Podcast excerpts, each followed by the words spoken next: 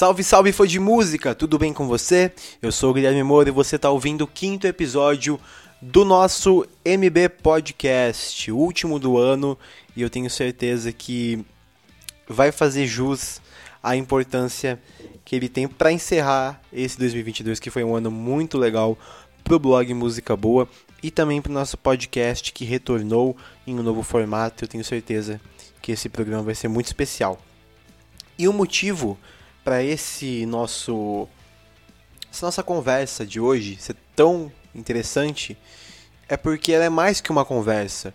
Ela é de fato um, um documento, um arquivo para a história do, do rock brasileiro. Eu vou explicar para você o porquê. Bom, estava eu indo para São Paulo numa terça-feira para assistir na, no prédio da Universal Music o lançamento do novo álbum ao vivo do Brian Bear, um projeto audiovisual que ele fez que ficou muito interessante e eu fui lá para isso.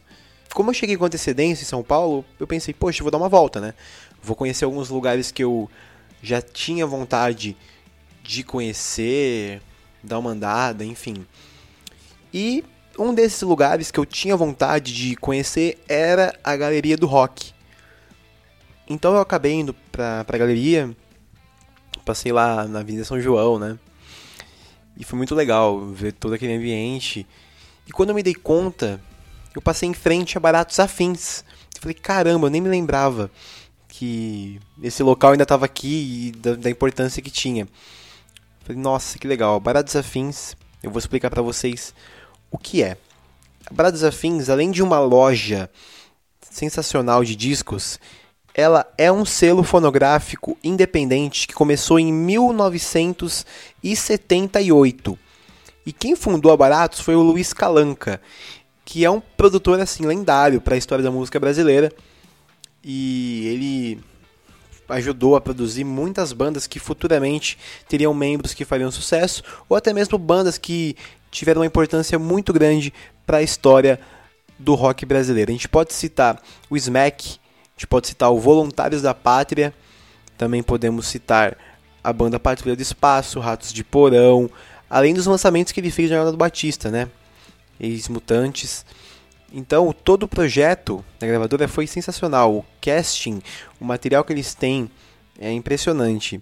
E além de tudo isso, também eu não poderia deixar de estar aqui a coletânea Não São Paulo, que revelou muitos nomes para a música brasileira e até hoje é muito lendária. Enfim, quando eu me dei conta, eu já estava em frente a essa loja, falei, caramba, vou entrar, né? Não vou perder essa oportunidade.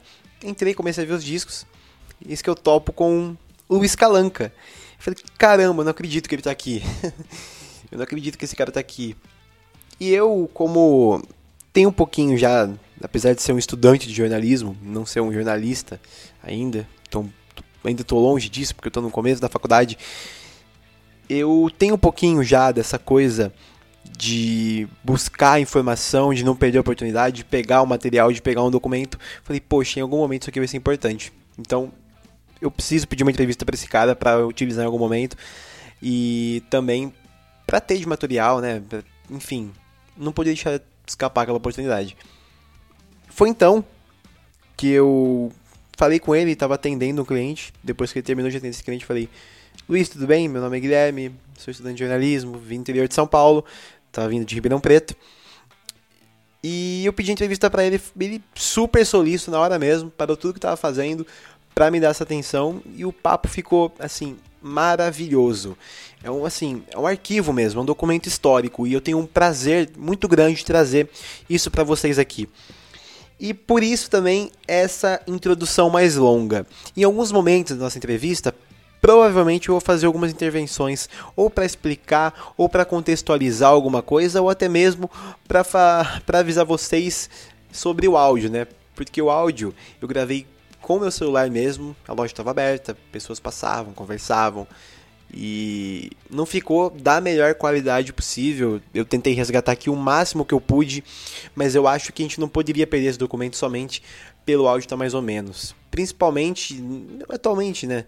As pessoas gravam os áudios, sobem de qualquer jeito nas plataformas, até mesmo músicas, né? Tem muitas músicas que eu recebo aqui, até mesmo pro blog de curadoria, que dá para perceber que estão inacabadas, né? Uma demo.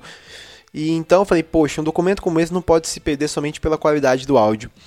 Então, eu deixo aqui para vocês essa minha entrevista com o Luiz Calanca como especial de fim de ano do MV Podcast e do blog Música Boa. Confere. Tá bom. Bom, Luiz, primeiramente obrigado por falar com a gente. Né? Do nada, simpaticamente, obrigado por topar. Você é de São Paulo? Né? Não, sou do interior. Que lugar? Sou de Araraquara. Araraquara. De Araraquara. Morada do Sol. Morada do Sol. Enfim. Hum. Luiz, eu queria começar perguntando para você como que surgiu a ideia de montar um selo independente na década de 80? Porque depois nós tivemos muitas gravadoras independentes, a gente pode falar do Banguela, que tinha o apoio da Warner, a própria uhum. DEC, que era filiada da Abril, mas a Baratos Afins foi a primeira gravadora independente praticamente que teve no Brasil. Como que o senhor teve essa ideia? De onde surgiu isso? Bom, foi meio um acidente assim na minha vida, né? Eu, eu era farmacêutico, trabalhava numa farmácia e fazia bailinhos fim de semana, cheguei a ter grupo, de ficar tirando letra tudo errado conforme a gente ouvia, né?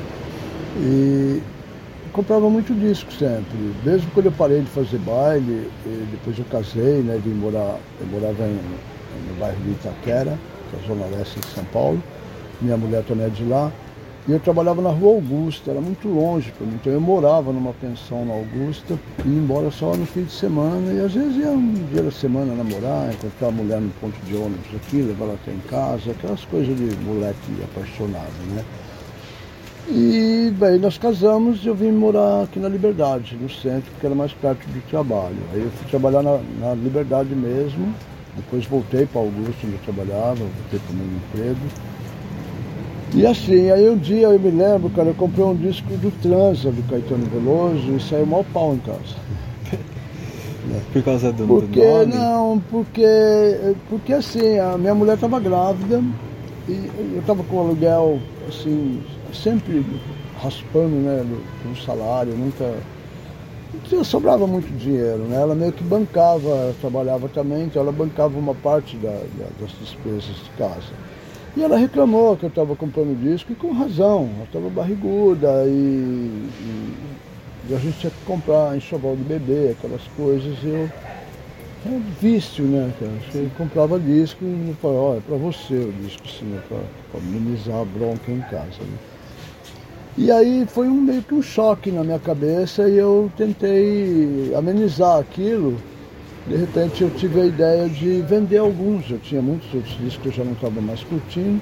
Eu vi um anúncio do Roberto Stanganelli, que é aquele sanfoneiro, ele tinha uma loja que chamava é, As de Ouro, Seis de Ouro, chamava a loja. Lá na Casper Libero. E eu vi o anúncio, fui lá vender alguns discos, peguei um lote assim, mais ou menos, uma sacola. E foi lá, o cara me botou numa balança, cara, disco. Mandou ir lá no fundo, era uma loja enorme, era aqui lá no fim do corredor lá da, da galeria. E aí o cara meteu tudo numa balança e falou, te dou 15 mil reais nisso. Fez a conta por peso.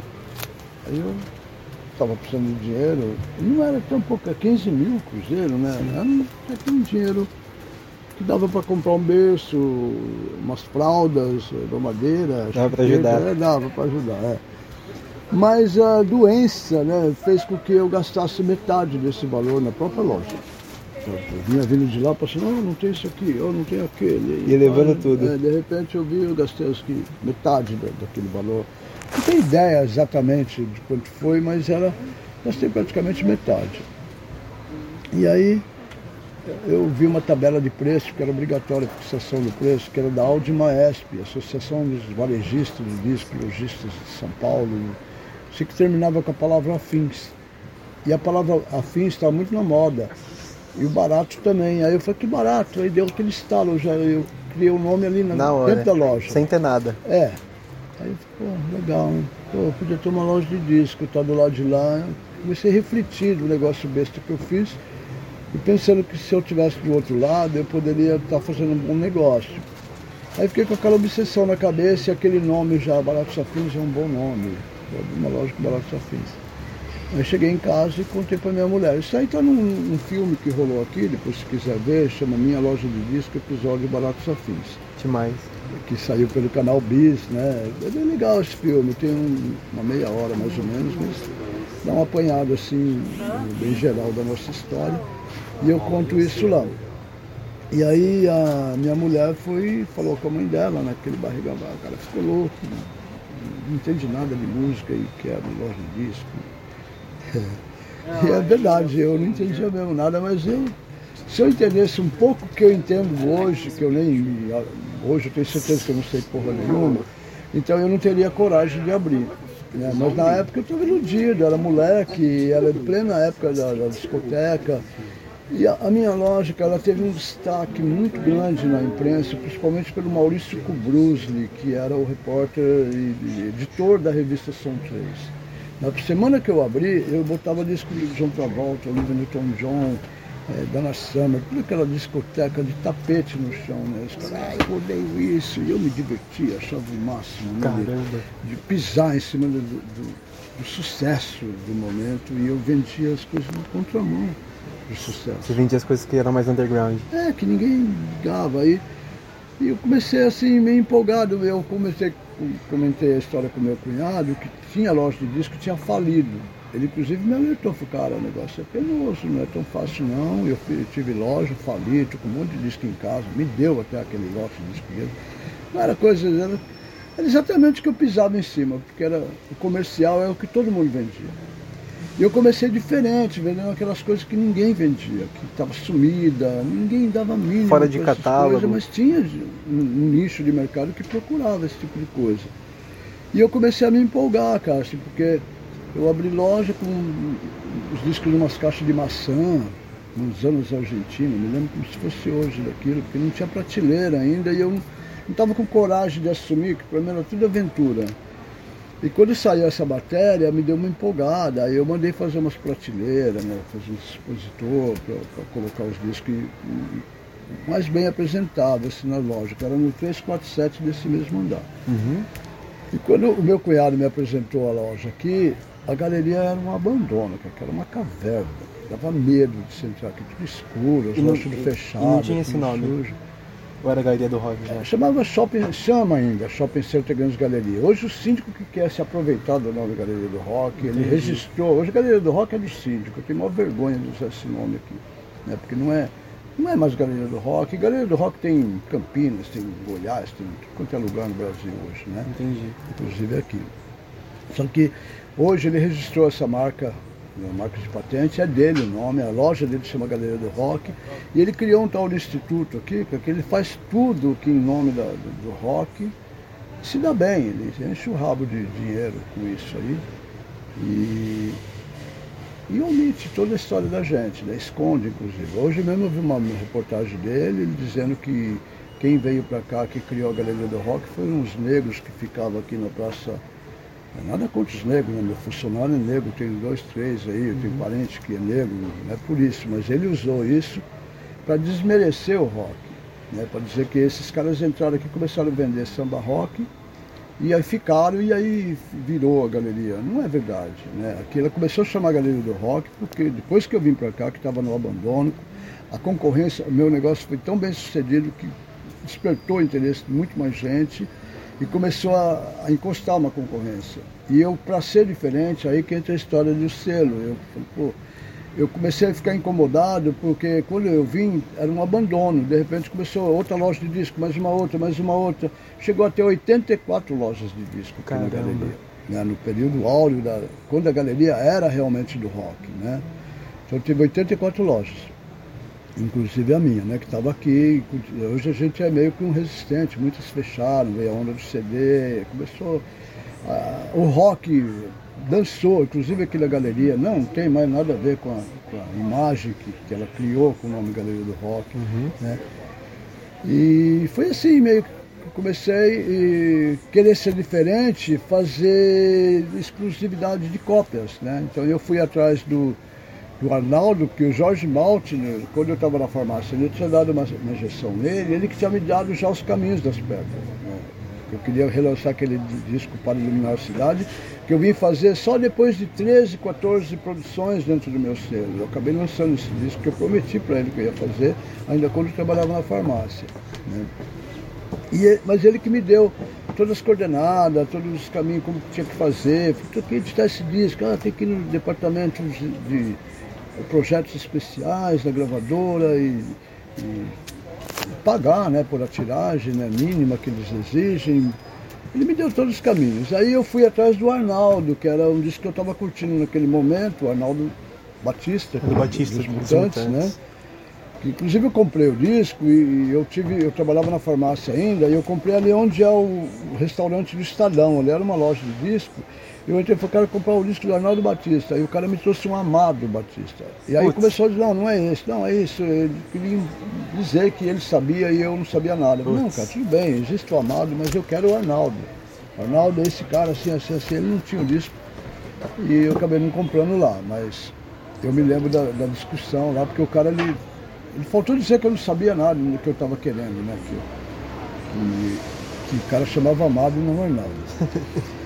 E aí, depois que eu abri a loja, eu procurei o Arnaldo para fazer esse disco, porque na verdade eu ouvi o disco achei ele melancólico, triste, eu encostei o disco. E minha mulher começou a ouvir mais. Eu chegava em casa, o disco estava na vitrola, eu tirava e botava o meu. Outra vez é aquele de novo, aí eu vi que ela estava curtindo muito. Um dia eu cheguei, ela estava ouvindo, e eu peguei, eu deixei o disco acabar, ouvi, aí deu vontade de ouvir de novo, né? Aí que começou a entrar o disco para mim, assim. Era um disco difícil de, que era digerir. Difícil de digerir, mas você precisa de algumas audições, né? E eu aprendi, assim, depois de algumas audições, eu percebi que o disco era realmente importante e legal. E passei a amar o disco, cara. E aí me deu aquele estalo de ser diferente, fazer umas produções é, é, exclusivas para Barato Safins, e eu fiz. Aí procurei o Arnaldo, só que ele não entendeu nada. Pessoal, essa aqui vai ser a primeira intervenção que eu vou fazer no papo com o Luiz. E vocês puderam acompanhar nas últimas falas que ele está muito insatisfeito com o que vem acontecendo com o local em que está localizada a Galeria do Rock. Não só o local, mas também sobre o que se tornou, o que representa, né? Para ele, o local não representa mais nada de Galeria do Rock.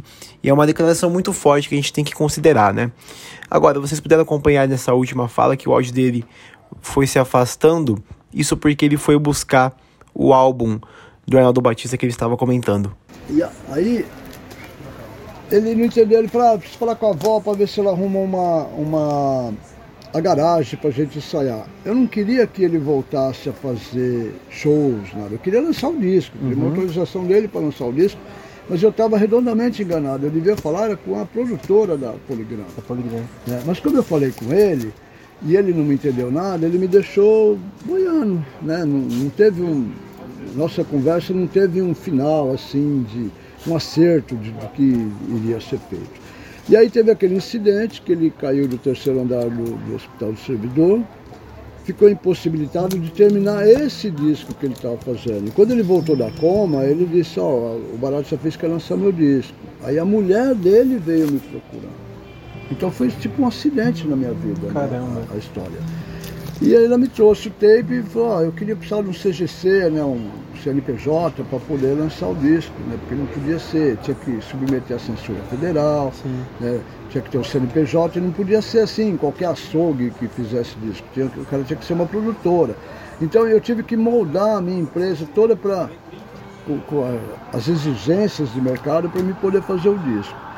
E depois que eu fiz tudo isso, eu não vi mais sentido de parar né? Porque eu, pô, eu fiquei emocionado, porque eu fiz um disco de, de um ídolo meu, né? Um cara que eu estava curtindo muito, que era esse disco aqui, e o cara me deu um inédito para mim. Então eu comecei, o meu primeiro disco não é o que eu quis fazer, e sim esse, né?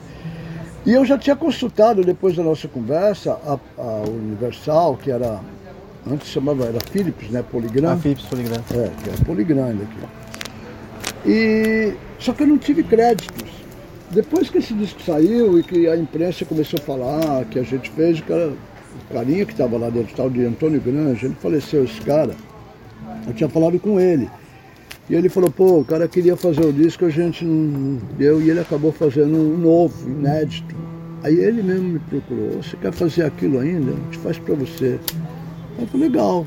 Ele fez, ele fez uma exclusividade para mim, logo em seguida, com esse disco aqui também. E aí a gente tava com esses dois discos na mão e o Arnaldo, ele estava impossibilitado por causa do Tava acidente. debilitado. É, debilitado bastante. Essa é a palavra, aliás. E por conta disso ele não estava fazendo shows, né? Ele, às vezes as pessoas viam que ele não estava tão legal, não queria arriscar, né? Fazer um show com ele. E tudo bem. E ficamos com pena do cara, né? Queria ajudar ele de alguma forma. Eu sugeri, falei, como a gente vai poder ajudar? Ah, já que a gente começou a reeditar, vamos fazer os mutantes. né? Só que aí, entre esse disco e esse daqui, eu já tinha entrado com uma outra banda que era o Tata Guarnieri, que era um cantor popular, que era produzido pelo Toninho Mendes, que era o criador do Circo Editorial, que fazia aquelas revistas do Geraldão, Rebordosa, o, o, o Angeli, né? Que, é que era o nome? O Bob Cuspe, Sim. né? Aquelas. É circo editorial, tinha o Laerte, é, Glauco, toda essa turma trabalhava com ele e fazia as, revistas é, na editora dele, né? E ele tinha um, ele era compositor, tinha um repertório que era do Tata Guarnieri.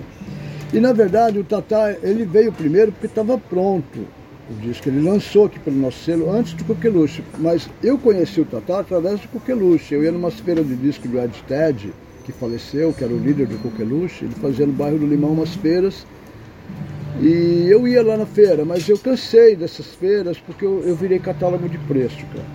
Sabe? Eu estava comentando ali com o rapaz ali. é, o cara ia vender um disco, chegava no meu, Luiz, quanto que é lá na tua loja? Eu falava, ah, meu, isso aqui eu vendo a 30. Aí o cara que queria comprar, né, queria pagar só 15, ficava Aham. com raiva de mim, né, porque eu falei que valia 30. Aí ele ia vender, aí eu falava, "Va- vale 50. Aí o cara queria 100, não queria vender, ele também ficava com raiva. Então eu não agradava ninguém, cara. Eu parei de ir, até porque eu comecei a ser discriminado pelo Tangerino, que depois é o cara que mais faz feira aqui hoje. Na época ele falava, tem que cortar esses lojeiros aqui, que eles vêm aqui só trazer encalhe da loja deles. Então ele dizia que eu levava disco ruim e pegava disco bom da feira. Olha. Cara, era uma feira, para quem quer, né? Aí eu, mas eu, eu senti a discriminação. E depois eh, eu parei de levar disco e comecei a comprar. Aí o cara começou a dizer que eu ia lá comprar os discos raros para vender mais caro na minha loja. Bom, mas o cara comprei, alguém compra se eu cobrar mais, se quiser, né? Não é obrigado também, mas eu também me senti incomodado, cara. Aí eu passei, aí só curti. Ver um show, ver os amigos, tomar cerveja com eles, discutir sobre música, que era muito saudável a feira do Edstead, era muito legal, as primeiras feiras né, que teve. E aí era assim, cara, levei um dia uns discos bem esquisitos mesmo, que era bem raro, porque eu nunca agradava com os mais comuns, comecei a levar só disco do absurdo, né, que, que deixava todo mundo babando.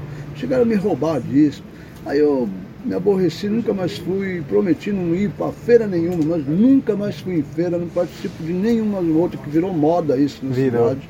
Tem feira, o rapaz estava falando de feira em Sergipe, né? Nem sabia que tinha feira por lá, mas existe, feira no mundo inteiro. Ah, em todo lugar. É. Mas eu não vou mais porque eu me sentia mal. Um dia eu passei aqui, teve uma aqui no Olido, do lado, eu fazia rock na vitrina, então eu tinha que ir lá para cuidar do, do rock que eu estava fazendo. E vi aquela turma lá, todo mundo conhecido, que frequenta a minha loja, todo mundo vendendo disco, tudo, tudo é lojeiro, né? E aí cheguei lá, até fui muito bem recebido, até por conta de não ir, né? Mas, mas ah, o Calanca aqui, porque eu nunca mais vou, né? E, mas eu não tenho vontade de ir para não, não ter esses constrangimentos mais. Mas então, eu estava falando do Coqueluche. Eu comecei a, a, a banda do Ed Ted se apresentava nessas feiras e um dia eu gostei demais do trabalho. Falei, meu, vou engarrafar isso, posso fazer pelo meu selo. E nessa de que eu propus fazer, o baixista que tocava baixo de pau tocava com o Tata Guarnieri, e ah, um trabalho pronto e já acabou saindo o Tata antes do Coqueluche. Mas o Coqueluche talvez foi o primeiro disco, talvez não, foi, que eu comecei a me envolver na produção, né, de participar da gravação, de ver como é que é, né, de, de entrar dentro do estúdio. E na Master, E, né? é, é, e comecei a, a me envolver mesmo para valer na coisa. E aí não parei mais, cara. Logo depois fiz o Alve de Veludo. E quando eu fiz o Ratos de Porão, Mercenárias, Voluntários da Pátria, aí já eu tinha feito SP Metal, que era o 12 décimo terceiro álbum já do selo, que era uma Demais. coletânea só de metal, porque eu estava envolvido com a Praça do Rock. Você fez o Smack também, não fez? Fiz Smack. Eu tenho o Smack que era mercenários, um Fellini e, um, e o Edgar. E o que Edgar, que, era to- que do- tocava com todo mundo, é, né? E o Gaspa, que tocava já no Voluntários da Pátria. Então, era tudo, tudo virou assim aquela uma coisa de amigos mesmo, né? E eu era o único selo que tinha, não tinha outro, tinha, né? né? Então eu depois a- de ir atrás das bandas, as bandas que começaram a vir atrás de mim, eu comecei a fugir de algumas porque eu não dava conta de fazer. Era muita banda legal e foi aí que surgiu as ideias da- da- das coletâneas, de fazer a Supermetal para agrupar várias bandas num único disco, para poder dar espaço para mais. E assim, meio que sem querer, cara, foi uma coisa que foi abrindo o leque de alguma forma e ficou. Pessoal, dessas bandas que o Luiz comentou, a principal foi a Não São Paulo, que reuniu Akira S e as Garotas que Erraram, Muzaki, Chance Ness. Reuniu todas essas bandas num álbum sensacional, numa compilação que foi lançada em 86, mas que ganhou uma edição em CD no ano de 96, galera. A coletânea ganhou o segundo volume em 87 e nessa edição contava com as bandas Gueto, 365, Now e Vultus. Galera, a banda 365 é daquele hit São Paulo que fez muito sucesso e até hoje faz. Foi gravado por muitas bandas, inclusive pelos Inocentes. Ou seja, duas grandes coletâneas que ficaram marcadas para a história. Agora, o que o Luiz vai falar a seguir, galera, é uma coisa muito legal. Eu quero que vocês prestem bastante atenção. E eu sei que eu acabei fazendo umas coisas bem legais, teve outras que eu queria fazer e não deu certo, né? Eu queria fazer o Ira, eu cheguei a pensar em fazer Titãs e perder os dois no mesmo Pra dia. Warner. Pra Warner, né? Que foi Caramba. o Pena Schmidt que fez a, a O Peninha proposta. levou todo mundo. Ele não- foi nenhuma guerra, ele também ele trabalhava como uma produtora, ele tinha a Warner, que, que ele já era um cara conceituado, aliás, era um cara que eu invejava, assim, eu sempre tive o maior respeito por ele, é meu amigo hoje, tudo, mas Legal. eu sempre é, respeitava, achava bacana o trabalho dele. Eu cheguei a dizer, um dia, pô, é isso que eu quero ser, de ver ele operando mesmo dos mutantes, né? E eu pensava isso, assim, cheguei a falar isso para ele, ou para alguém dizer para ele, sei lá, eu, eu comentei isso mais de uma vez, né? Não lembro com quem, mas comentei sim que eu sempre tive uma admiração muito grande por ele. E ao mesmo tempo eu fiquei feliz que o Titãs e o, o Ira ganhou um contrato com uma multinacional, porque se eles tivessem gravado comigo, assim como Legião, que eu não quis gravar, Olha. né? É, eu acho que está tudo certo. O Legião não ia ser nada na minha mão e o Ira e o Titãs também não. Né? Nenhum ia ser grande coisa, até porque a gente não tinha uma estrutura de uma grande companhia como era a Warner. Né? A distribuição, divulgação, É, né? Mesmo que se, se eu estourasse o sucesso aqui, eu não ia dar conta de distribuir sozinho, né? Aliás, o meu SP Metal, eu cheguei a admitir mais gente para trabalhar, comprar máquina para lacrar caixa, porque a gente ficava o tempo inteiro embalando disco para mandar para lojas do país inteiro, Olha. pelo correio. E quando E você. foi penoso pra gente, foi, abalou nossa estrutura toda aqui por conta do, do sucesso que foi. E vendemos o quê? 8 mil cópias, não é grande coisa, né? A gravação, 8 mil cópias a gravadora vendia num dia. Né? Tinha estrutura para isso. Vendeu 8 mil anos né, de vendendo disco. Se bem que vendeu, no primeiro ano, acho que vendeu umas duas, três mil cópias, que mesmo assim foi um drama para nós, assim, sozinho. Conseguir é, dar conta, né? embalar, é, 10 para um, 5 para outro. Quando você vai ver, você atendeu 200, 300 lojas, parece pouco, mas para duas, três pessoas trabalhar é muito grande, cara, o volume, né? Sim. Então foi, foi um puta sucesso. E isso deu, né, depois eu fiz Raça de Porão, é, eu fiz muita coisa, cara, perdi a conta até. Eu, eu cheguei a lançar mais de 55, eu lembro até 55, eu me lembro que tinha de, de reedições. né, tive mais acho que 58 do meu selo em vinil. Vinil. Então dá 113 álbuns já de vinil, só É de vinil. coisa. Aí fiz mais, uns, mais de 90 CDs, fiz uns 15 produções que não eram do meu selo, porque aí eu acabei fazendo produção e as pessoas já bancavam, tinha o próprio dinheiro, né? Caso do, do Alta Tensão do Mato Grosso, teve o Finis África de Brasília, que quem bancou foi o sebo do disco, fiz o Raul Seixas aqui, que era o fã clube do Raul que fez, Olha. né? que mais? fiz um carisma em parceria, a gente bancou a capa, encaminhou o disco para a fábrica, cuidou do final da produção, né? E tudo coisa que não era do meu selo. E foi muito bacana. Hoje, é, bom, a gente chegou a conquistar um espaço grande de, é, incomodar o Rock in Rio. E eu acho até que o, o lance de trazer o Rock in Rio para o Brasil foi de descobrirem, depois do SP Metro, né, inclusive a imprensa dizer que nós éramos os filhos do, do Rock in Rio. Que não era verdade, né? O Rock in Rio veio depois Veio da depois. gente aqui, né? Já existia um público de, de metal bem forte, né? Formado. E a galeria passou a ser chamada Galeria do Rock, né? O pessoal chamava, tratava assim, a Rock Brigade tinha um anúncio aqui que chamava Galeria do Rock, que era só lojas da galeria. Então ele fazia anúncio da minha loja, da Devil Disco, que virou selo depois. Teve a Frontline aqui, que também era um selo, um, que o pessoal chamava de Azulão, não era isso. Chegaram a lançar disco do Ing tipo, com aquele pessoal do, do Platina, que já tinha gravado aqui com a gente, né? Teve a Qualang passou a fazer disco, a Pedra 90. Só aqui na galeria teve 21 selos. Caramba. Tudo da cola da gente hoje deve ter dois, três ainda. Tem o Takaharo, que é o da Avenida Urbano, que não sei nem como ele chama hoje, mudou o nome, todo ano muda, né? Ele não chama mais Avenida Urbano também. A Aqualang, que começou a fazer disco, e a Devil, que saiu daqui, já fechou, também se aborreceu com, com a vinda do CD, que Sim. o CD meio que acabou com a música também, né? Acabou, né? É, e depois é, a galeria começou a, a ser tratada como galeria do rock. Eu me lembro que teve a revista Veja, foi no período do Rock in Rio mesmo, gente falou alguma coisa da galeria, falando das tribos que estavam aqui, cham- veio, deu capa, né, do, do- como galeria do rock. E aí nosso síndico fala que ele que criou esse nome e deu para Veja de bandeja, ou a Veja publicou e ele achou tão legal que o nome era forte, ele registrou a galeria em nome dele, hoje a loja dele é que chama Galeria do Rock. Eu tenho uma vergonha de usar o nome Galeria do Rock, cara. assim. Eu não queria ser nada disso, eu queria ser só eu mesmo no 439 da São João, independente se a galeria seja do rock, do pagode do reggae, não importa. né? O fato é que a galeria já foi, deu muita glória pra gente e, e hoje roubaram nossos valores, cara. se, se acha o dono disso aqui. E eu não saio daqui porque, você vê, eu vim pra cá, como eu te falei, as lojas estavam tudo abandonadas. Eu peguei de graça esses pontos. Não foi de graça, mas era bem barato, né? Quando eu vim pra cá, era tudo que eu podia ter. Era uma loja aqui que eu troquei de uma coleção de Roberto Carlos. Eu dei o- os Roberto pro dono da loja, ele me deu a chave e falou, "Ah, achei um trouxa que vai pagar o condomínio.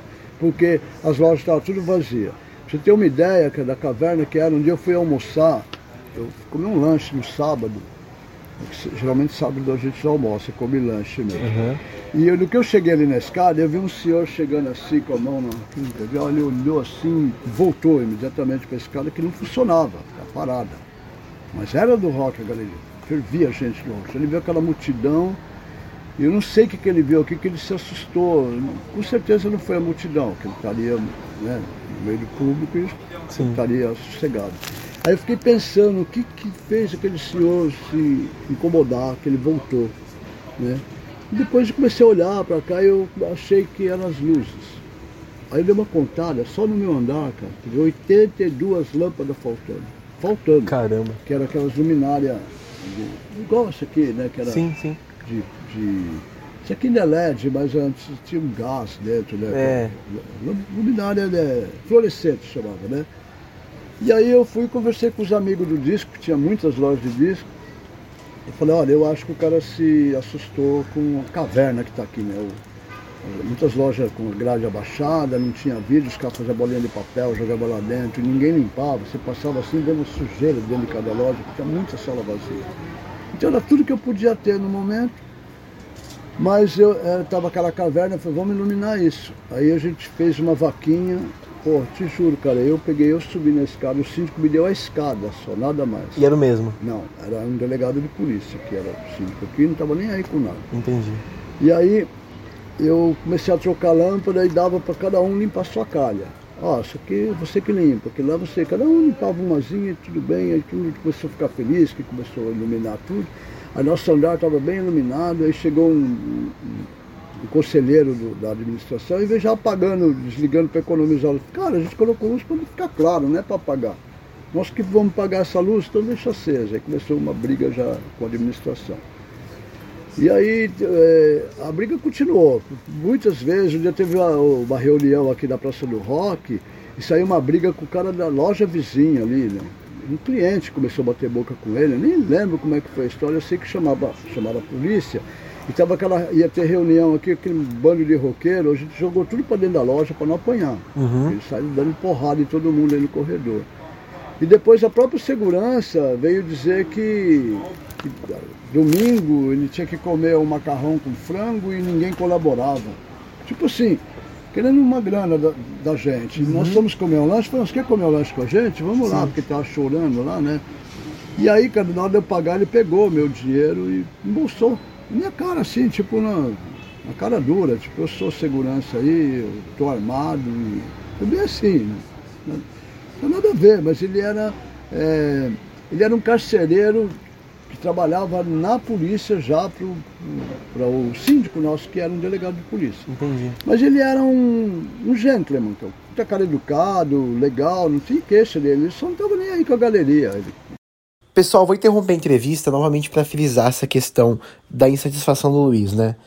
E é uma insatisfação que, assim, ela é bem plausível, né? Porque se formos parar para pensar, ele foi um cara que chegou lá e fez acontecer, né? Ele foi o pioneiro dos selos e de tudo que atualmente está na galeria do rock, né? Ele foi o cara que chegou na frente cortando o mato, né? Por exemplo, ele acabou de falar que, cara, não tinha nem luz na galeria do rock, né? Era, assim, apesar de reunir muita gente, ter muitos movimentos, era um local totalmente apagado, que as coisas eram totalmente abandonadas. Ele trocou discos do Roberto Carlos em troca do ponto, né? Ou seja, ele deu os discos, mais uma, um pouquinho de dinheiro, que nem ele falou, e ficou com o ponto, cara. Ou seja, é uma coisa inimaginável, né? Pra você ver o, tão, o quão decadente era o local e o quanto que não só o Luiz, mas as pessoas que construíram esse local e participavam desse movimento alavancaram e fizeram acontecer a Galeria do Rock, que hoje é um local muito respeitado, mas que pelo jeito não vem agradando os próprios criadores, né? As pessoas que fazem parte da história desse local. Vamos continuar. E um dia eu, o cara tava cheirando cocaína nesse hidrante aqui, ó. Botaram um hidrante aí por causa de água. Hoje tem uma torrinha ali, né, para já pra não, ninguém mais vir bater pole. Mas tinha eh, os loucos que vinham aqui cheirar aqui dentro mesmo, né? Sim. tinha. Era, galeria era um, Era o ambiente, um né? ambiente, é. E aí eu me incomodei, uma senhora viu os caras ali, ficou com medo, eu fui falar com ele e ele nem olhou pra minha cara, cara, ficou com a luva, falou, ah, tem que pegar traficante, pegar esses peixinhos magros aí, não adianta ficar, você não vai fazer nada. Aí eu vi que ele não estava muito aí, a gente começou a se incomodar e nós fizemos uma associação de lojistas para tirar ele. Né? E essa associação a gente começou a pagar o condomínio em juízo, até quebrar o condomínio de vez e forçar a saída dele. E colocamos esse cara que está aí até hoje, há 27 anos. Peguei várias procurações para ele né, e eliminamos o cara dali. Fui, tipo, ele mesmo falava que eu era um cabo eleitoreiro dele, eu nem tinha ouvido essa expressão antes. Mas enfim, a gente elegeu ele os primeiros anos foi legal, né? Porque a gente começou a.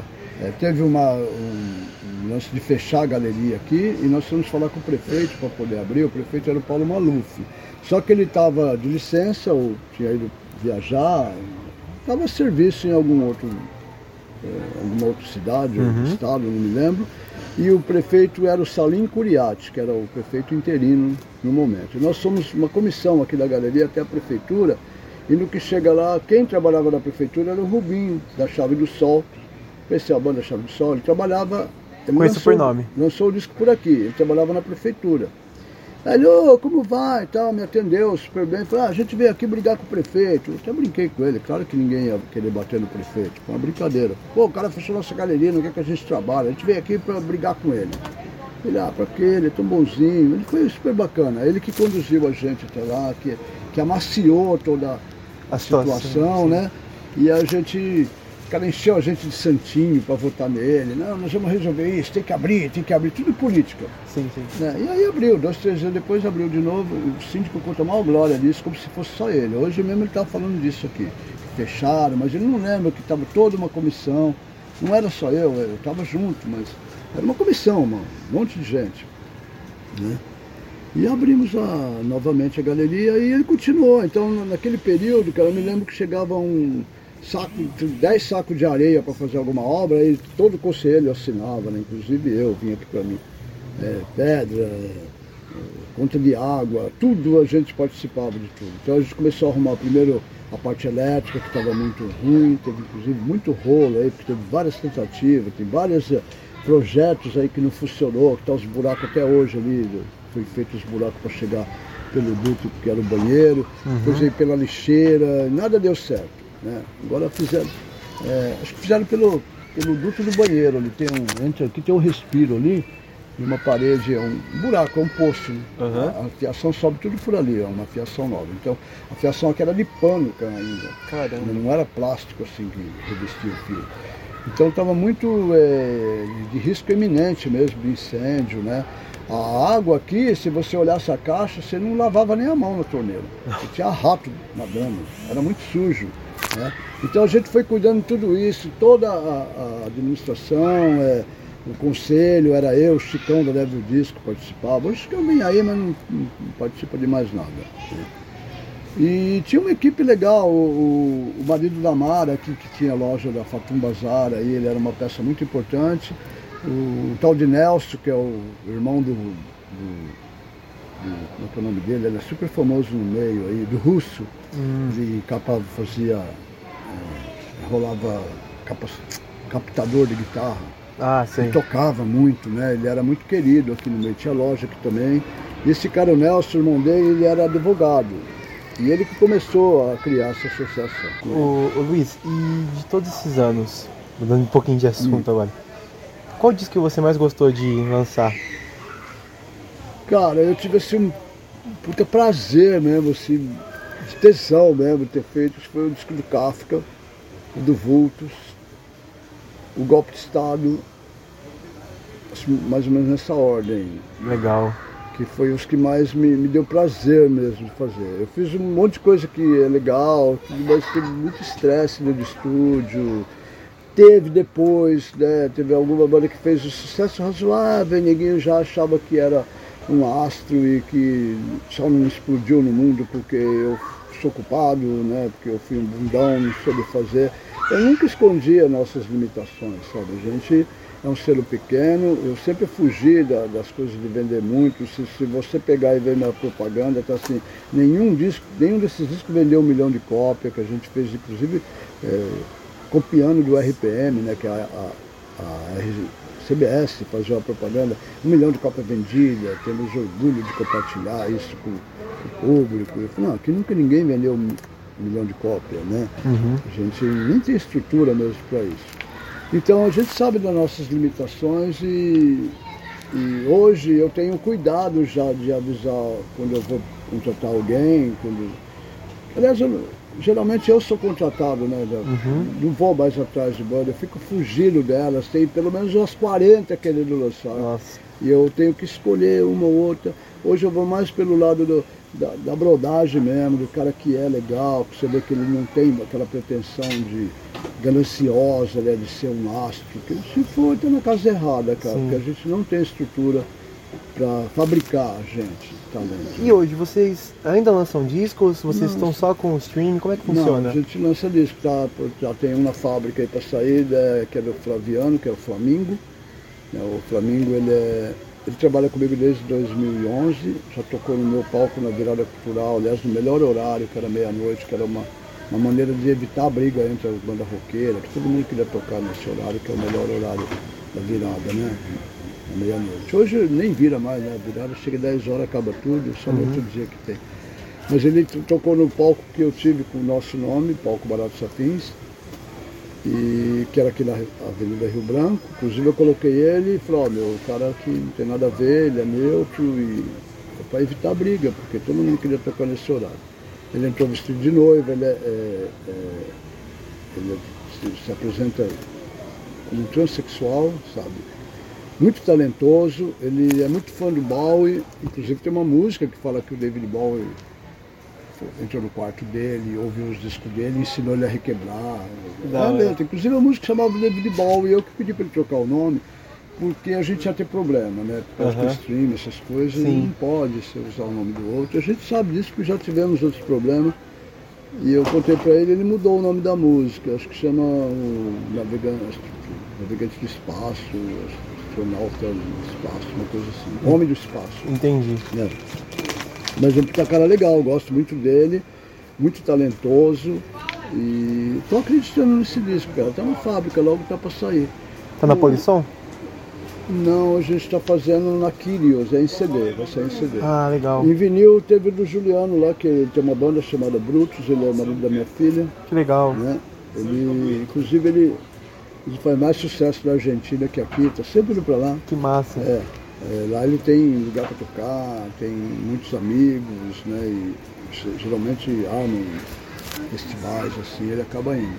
Ele fez um, um, acho que em 2014, se não me engano, ele foi Cicerone do, do Sesc, apresentando umas bandas de surf latino-americano. E a gente chegou a fazer um disco lá que deve ter ali né, uma cópia. Tem o Le Funders, que é da Argentina, tem um grupo do Chile, um do Peru e eles, que é os Brutos, né, que saiu em vinil. Teve um último compacto que foi do Carro Bomba, que aí veio a pandemia e parou tudo. Aí complicou. Eu, eu tinha feito do Patrulha, uma reedição do Patrulha 3, que já tinha esgotado, em vinil também. E não deu tempo nem de trabalhar, estava fazendo o vinil do primeiro Patrulha, e aí a pandemia veio, veio a pandemia, faltou matéria-prima e parou tudo. A gente não fez nada ali. Agora que está voltando a ativa, eu ia fazer o santuário, mas aí tive um problema, porque o cara ele não queria fazer streaming, não queria fazer show, queria tocar uma outra banda que ele tem. Porque para presentear um cliente, É, E eu tinha forçado uma volta valor também para tocar nos 35 anos da Supermeta, porque tinha tocado na Supermeta. Eles e os Vírus, a banda Vírus, vi o da fizeram ensaios assim para se apresentar nesse show e acabaram gravando o disco. Já está ensaiadinho, né? Tá tudo ali o repertório. Fizeram o disco. Aliás, o Vírus foi o último show do Sesc antes da pandemia. Nossa. Acabou o vírus, fechou a porta. Inclusive, quando eles iam tocar, já estava correndo o boato que o vírus estava atacando aí todo mundo. Não, dia tal vai ter os vírus aqui, ninguém entendia nada. né? Porque foi bem co- coincidente mesmo. Era, Caramba. foi o último show com a banda Vírus que fechou por causa do vírus, do outro vírus, que era o Covid, né? Entendi. E a gente pretendia abrir novamente o show, mas eu tentei lá, mas não, não, não, essa Não deu ideia, certo. não. A pobre banda, coitada, eles fizeram esse repertório, lançaram o disco e não teve mais lugar para tocar. Entendi. Tá, tá difícil o mercado. E hoje é muita gente que está assim, longe dos palcos, com uma sede de tocar Muita e não banda, tem né? espaço. Tem espaço até, mas é muita banda. Não, dá, Não, não, não, dá Não tem espaço suficiente. Inclusive a indústria ficou parada há muito tempo, muitos discos se esgotaram nesse período, que parece que as Como ele vai pessoas ficando em casa tinha mais tempo para ouvir música e, e consumir mais disco e não teve reposição. Então hoje a indústria não está dando conta de lançar tanta falta que tem no mercado. No catálogo, né? No meu selo mesmo está faltando uns 10 que carecia de uma reedição. Mas não adianta nem pensar nisso, porque não tem matéria-prima. Pessoal, agora nesse momento vai ser a parte em que mais o áudio vai ser difícil de ouvir para vocês. Porque, como eu disse, nós estávamos na loja, ela estava aberta, em funcionamento, com mais pessoas sendo atendidas. E isso ocasionou em, em muitas coisas, inclusive nesse diálogo no fundo que talvez atrapalhe você a ouvir a nossa entrevista. Mas, por ser muito fundamental para o continuamento da conversa, eu decidi manter e continuar. Então, acompanhe. Como é que você vê a mídia física? Qual é a importância dela hoje? Olha, cara, eu vejo assim, tem muita garota, principalmente no caso do Harry Styles, já ouviu falar do Harry Já. Styles? As meninas compram pra pôr no quarto, não, eles não tem nem vitrola pra tocar. Eles compram esse disco, eu sinto que assim, tem, tem aquela necessidade de ter uma coisa física, né? Sim. Agora, mais legal ter um pôster. É bem mais legal. Né? Mas ah, acho que é falta de informação, sei lá. Então eles querem comprar o disco. Assim como eu já vendi muito Nirvana para virar quadro. O né, Nevermind, né? É. Os caras põem na parede. Ah, eu sou fã Olha, do eu vou Nirvana. te falar tem que tem aqui. bastante sou coisa fã do que Pearl Jam, põe o disco na parede. sabe que Claro que tem as pessoas que ouvem, né? Tem muita gente que está comprando discos porque. Só isso? Banda antiga, que nem é o melhor disco, mas entrou uma música namorada internacional de cinema, aí as pessoas começam a consumir aquilo, porque vira. é, vira moda. né, cara? Talvez eles vejam no, no próprio YouTube, fica fã, e aí Com que tem o certeza. disco físico.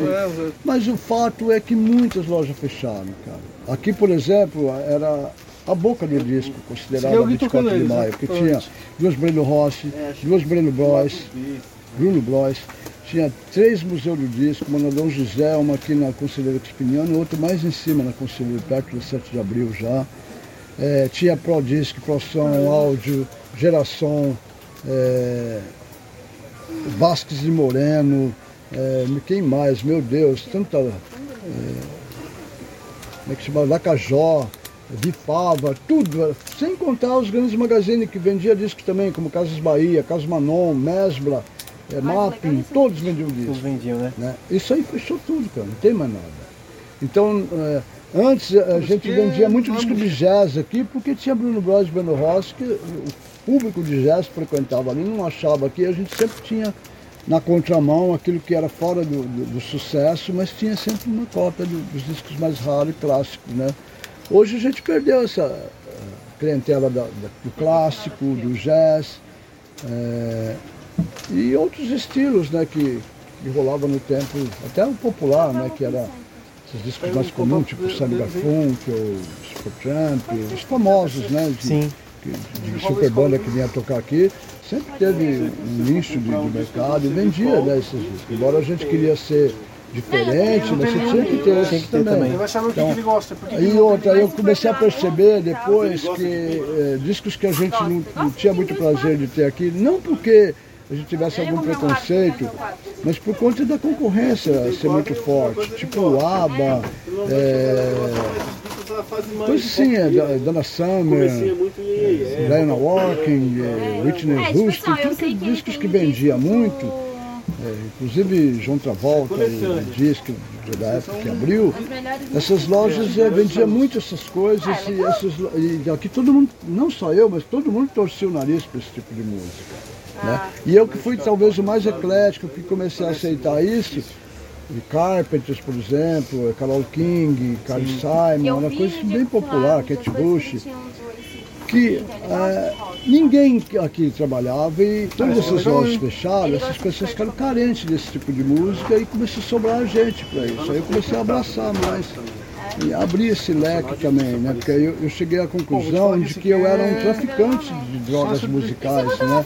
Eu não podia ser mais aquele colecionador pega embaixo. apaixonado que queria vender só o que a gente gostava. tá Então eu comecei a abrir o leque, respeitar o gosto do meu cliente, não pôr mais disco de tapete no chão, que era atitude de moleque mesmo, que estúpido, aliás, né? É assim?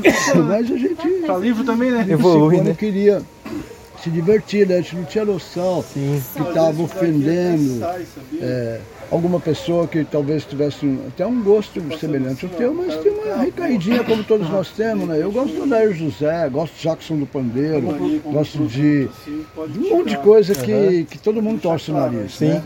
Inclusive de sertanejo, a minha cultura é música sertaneja, porque eu sou de, de Flórida Paulista, interior de São Paulo, e eu ia muito em circo menos, se ele não gostar de eu vi todo aquele sertanejo de raiz. Assistiu todos. Assim, eu passava por baixo do pano, né, moleque, não pagava nada. Então eu ficava lá no gargalo, vendo de Kizeca, Felipe Tinoco, tinha um Carreiro e Pardinho, tudo ao vivo, cara. Do Glacial eu vi só pelo rádio, não vi ao vivo, mas eu vi Luizinho Limeira Zezinha, vi Zé, Fortuna Belmonte Pitangueira, Belmonte Amaraí, Que legal. Palmeira e Biá, é, Sulino Marroeiro, cada coisa, rapaz, que ninguém nem lembra mais aí. Nem, ninguém eu tenho muitos desses discos aí. Que legal. Nem vende.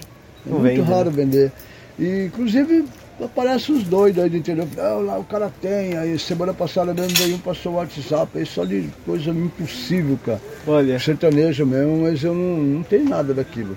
Ele quer, ele quer subir no Marroeiro, mas não tenho é mais. difícil. É, que é Inho, Inhozé e, e é, aquele português que era gravava, tirava sarro todo mundo, qual era o nome dele?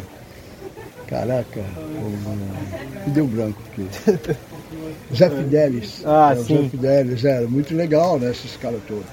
O que morreu lá o português, é, Roberto Leal. Roberto Leal. um dia a produtora dele veio aqui maior vergonha, porque ela é do fã clube dos Scorpions, me chamou no cantinho assim, você que você tem Roberto Leal? Eu tenho, tenho vários já. Ela estava procurando um especial que eu tinha. Ela comprou e levou para ele. E aí eu vi, eu tinha 34 álbuns dele, que eu contei Caramba. tudo, separei. Porque assim, quando eu abri, ah, manda três deles. Aí não vendeu, ah, manda dois. Depois comecei a comprar de um em um, mas nunca vendeu. Mas sempre que saiu novo, eu tinha Você comprava? novidade, comprava para ter no acervo. Aí um dia ele descobriu que tinha aqui, ele falou, eu quero ir aí, eu vou comprar todos, que nem em Portugal tem. E aí um dia ele veio aqui, ele estava indo na missa da Inesita Barroso, que tinha falecido, e ele estava ali comendo ali no Brahma Bar. E ela me ligou para mim e falou, ah, vem aqui, a gente não vai ter tempo de ir aí, eu queria tanto que você conhecesse ele. Ele falou, ele foi super bacana comigo, super solícito, Que legal. já tinha fotos dos discos que a gente fez o painel aqui, fotografou tudo. Que massa. E ele falou, eu quero tudo isso. E aí ele, só que ele queria vir com a TV aqui, fazer uma matéria que ele, ele era marqueteiro, ele Aham, queria ele fazer. gostava. É. E aí ele acabou falecendo e eu Não deu tempo. tudo aí, cara. Não vendi pra ninguém. Nossa. É muito comum a gente vender discos que não vende pro próprio artista, anos depois. Ai, que legal. É, muito comum isso, né? Vendi muito disco de. O cara vem comprar todos depois que ele não tem nem pra ele trabalhar. Aí, Sim. ah, se comprei cinco, ah, dá os cinco aí, vou levar tudo. Aí Legal. Tira, nunca vendeu, mas aí ele acaba levando de volta. Mas ficou aqui aquele tempo todo. A exposição, né? Em exposição para as pessoas verem, né? Demais. Mas é isso, cara. Tem, sei lá, eu tô aqui divagando porque a gente está indo por esses caminhos. Mas se tiver alguma pergunta que eu curiosa que Não. você quer. que eu- Eu acho que é isso mesmo, viu? É. Seu Luiz, muito obrigado, viu? Eu falo demais, né? Vai dar trabalho para você decupar Vai nada, isso. é, isso aqui é uma aula pra mim. Galera, então esse foi o nosso papo. O que vocês acharam? Eu acho que foi um papo super importante, não só para a história do rock brasileiro, mas também para mostrar um pouco da história da música do Brasil em geral, da importância desse movimento e entender um pouco mais sobre como nasceu a Galeria do Rock, como ela se encontra atualmente e principalmente deixar esse protesto do Luiz, né? É algo muito importante que a gente tem que levar em consideração, não só pela história que ele tem, mas também pela história do local que deve ser preservada. Feito, pessoal, queria agradecer vocês por neste ano acompanharem o nosso podcast, o nosso blog e tudo que envolve aqui o entorno das nossas mídias sociais. Enfim, eu desejo a vocês um ótimo 2023 e que no próximo ano nós consigamos fazer cada vez mais melhores programas, entrevistas e levar um conteúdo de qualidade para você. Fechou? E a e desde de antemão aqui, hein? Os podcasts do blog Música Boa no ano que vem vão vir com tudo, tanto o Põe na Vitrola quanto o MB Podcast. Fechou? É sempre um prazer ter você aqui. Ah, e nos siga nas redes sociais, hein? Arroba blog Música Boa em todas elas e acesse blogmusicaboa.com para não perder nenhuma novidade. Fechou? Valeu, até ano que vem.